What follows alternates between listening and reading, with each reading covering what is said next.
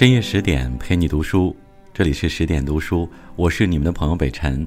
今天和你分享的是民国最能写的作家，当之无愧的连载小说之王，百年来无人超越。欢迎你的收听。如果你也喜欢这篇文章，欢迎转发到朋友圈，也希望在文末右下角为我们点击一个再看。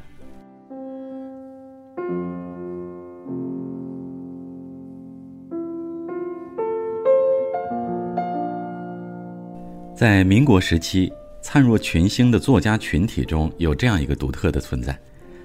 他以报纸为载体，以小说为新闻，创作了众多家喻户晓的作品。他被誉为中国的大仲马，也是张爱玲最想模仿笔法的作家。有人曾将他与鲁迅相提并论，认为是二十世纪中国文化的双峰并峙。他便是民国时期极负盛名的报人，老舍先生高度赞誉的小说家张恨水。作为时代的媒体人，张恨水体会民生疾苦，愿做大众喉舌，为民发声。作为小说家，他的作品洞察世情百态，挞伐黑暗腐败，创造了万人争阅的盛况。可以说，他是用一支笔直刺野蛮与血腥，写尽了天下奇情。张恨水一生飘零，命运多舛，但却用铮铮言行书公理正义，以淡然平和看纷纭世事，活出了不屈不移的文人风骨。张恨水生于武将之家，他是家中长子，祖父为其取名心远，意为心存高远，将来当有所作为。他六岁入蒙馆读书，习八股，读古文，天资聪颖，天赋极佳，被乡人称为神童。而在课业之余，又酷爱读小说，其对小说的喜爱几近痴迷，经常不顾父亲严厉禁止，晚上偷偷起床点灯读，自己的零用钱也全部用来买小说。这般如痴如醉的读小说，不仅让他从中领悟了许多作文之法，也为未来的创作打下了深厚基础。十三岁时，他试着写了一篇小说，这小说讲的是一个武艺超群的十四岁男孩，手使两把铜锤，在庄前打死一只猛虎的故事。他把小说读给乡邻们听，引来大家的交口称赞，这让年少的张恨水很受鼓舞。十七岁那年，父亲得了疾病，突然故去。这突如其来的变故切断了家里唯一的经济来源，作为长子，张恨水不得不承担起全家的生计。困境之中，他想到写小说也许能给自己一些机会，于是便用了三天时间写了两个短篇小说《救新娘》《桃花劫》，寄给了商务印书馆小说月报的编辑部。生平第一次投稿，张恨水怀着忐忑不安的心情，在八九天后收到了回复。稿子很好，意思犹可钦佩，容缓选载。短短几句，饱含了对他作品的肯定。张恨水欣喜若狂，从此也更坚定了自己的创作之心。他一边闭门苦读，坚定求知，一边不间断地练习写小说。才华渐盛的他，后来被好友郝耕人推荐到芜湖的《晚江报》当总编辑。这样一个工作机会，对苦于生计的张恨水来说，无疑是一条新出路。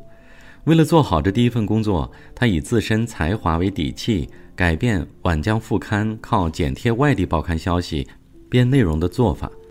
他将早年的习作小说《紫玉成烟》拿到副刊上连载，同时每天撰写一篇小说闲评。这一举动在芜湖的新闻界竟破了纪录，开了新的格局。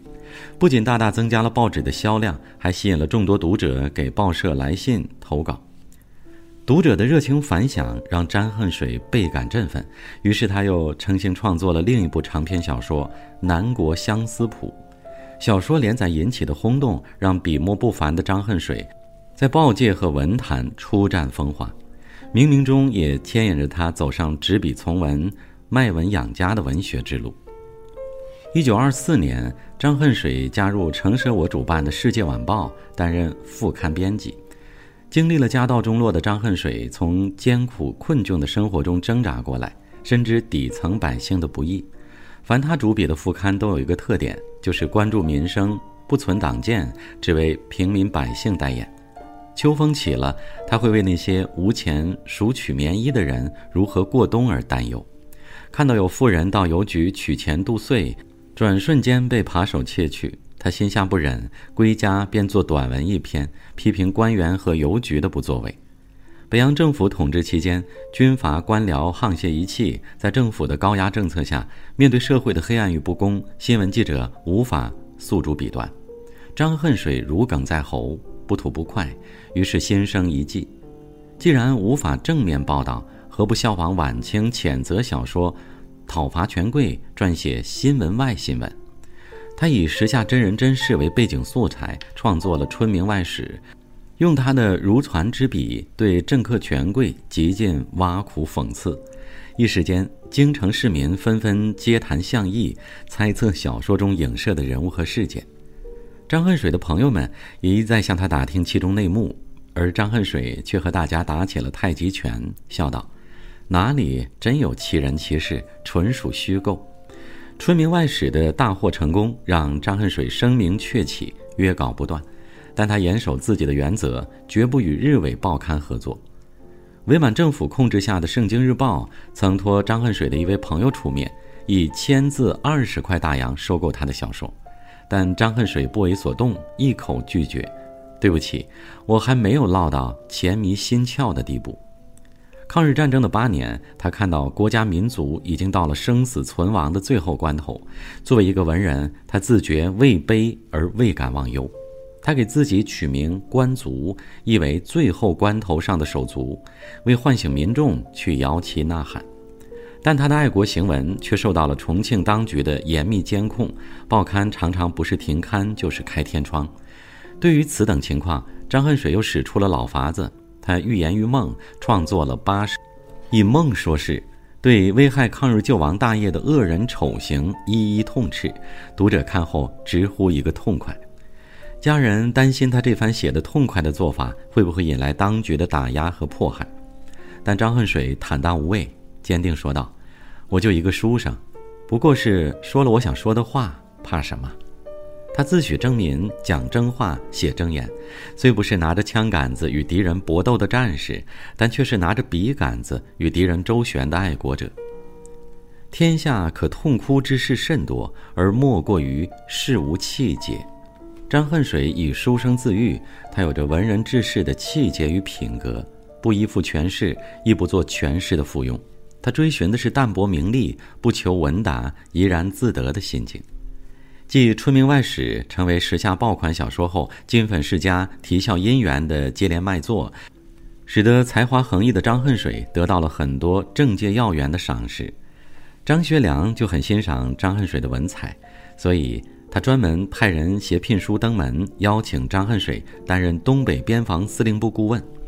来人向张恨水说明了张学良对他的职务安排：担任顾问是给社会贤达的一种虚衔，既无需点卯，也不必劳神，待遇却是极丰厚的。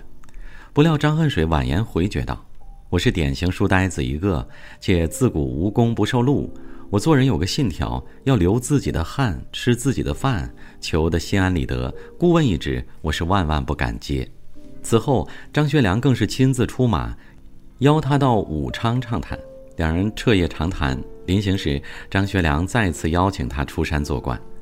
以君之脾性，如若出来做官，必定是位清官。张恨水态度如一，再次婉辞了张学良的盛情。